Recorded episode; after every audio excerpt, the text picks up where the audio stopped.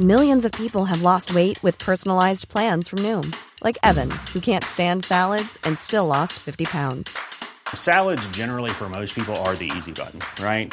For me, that wasn't an option. I never really was a salad guy. That's just not who I am. But Noom worked for me. Get your personalized plan today at Noom.com. Real Noom user compensated to provide their story.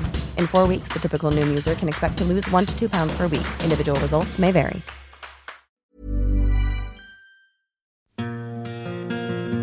Mes chers camarades, bien le bonjour. Très prochainement sur le podcast sera disponible un entretien sur l'histoire de la mine et des mineurs dans le nord de la France en compagnie de Virginie Malolepsy, la directrice des archives du centre historique minier de Leward. Mais avant ça, je vous propose de nous attarder quelques instants en sa compagnie sur les mineurs eux-mêmes. Qui étaient-ils? Y avait-il autant d'hommes que de femmes et d'enfants?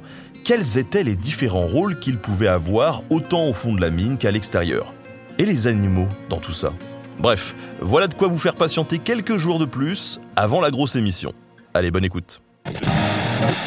La force première de cette production, c'est quand même les, les gens qui vont au fond et qui vont euh, eh ben, casser de la caillasse avec leurs pioches. Ces personnes qui vont euh, au fond, justement, euh, abordons-les un petit peu. C'est qui? D'abord, qu'est-ce qu'un mineur? Un mineur, ça dépend les périodes, bien évidemment, euh, mais ça peut être un homme, ça peut être une femme, ça peut être un enfant.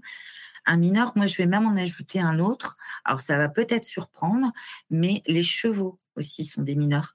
Et euh, si je le dis, euh, tout simplement, c'est parce qu'ils vont accompagner et ils vont travailler dans les mines et notamment au fond.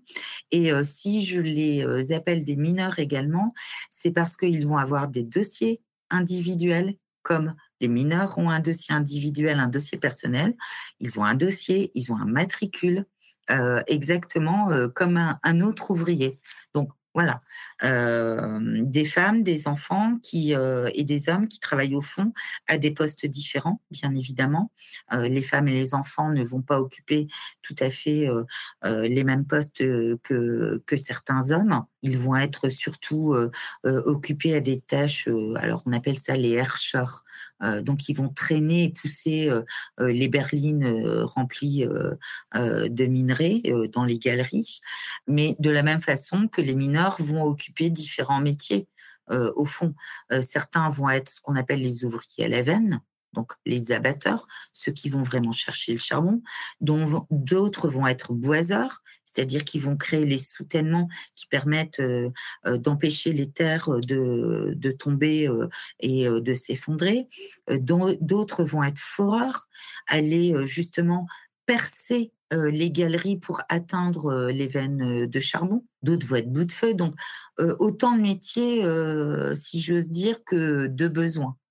Euh, femmes et enfants vont travailler euh, au fond, alors euh, jusque première loi 1874 qui interdit le travail souterrain aux femmes, mais il faut quand même une loi en 1892 pour réaffirmer cette interdiction, même si l'étude des archives prouve et atteste que dans le bassin minier du Nord-Pas-de-Calais, vraisemblablement dans les années 1865, elles ne descendent déjà plus travailler dans les galeries. Question de promiscuité, on ne veut pas mélanger hommes et femmes, on ne sait pas ce qui se passe, euh, etc.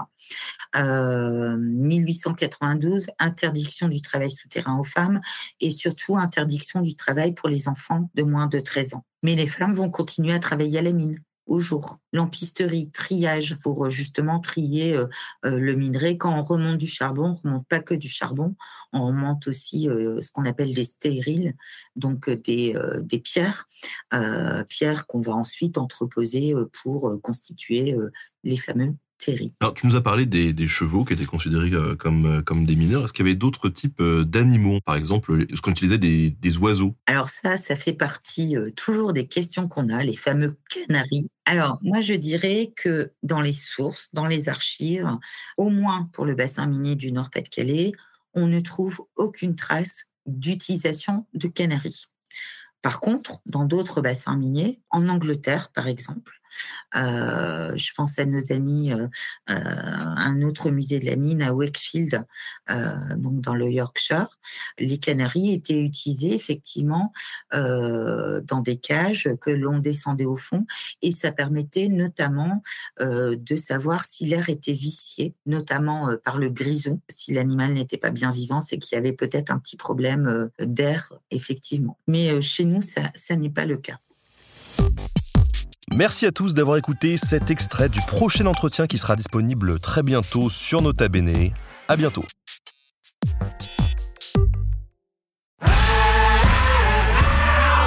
Si vous avez aimé ce podcast, vous aimerez aussi mon autre podcast, Callisto, dans lequel je vous raconte des mythes et des légendes.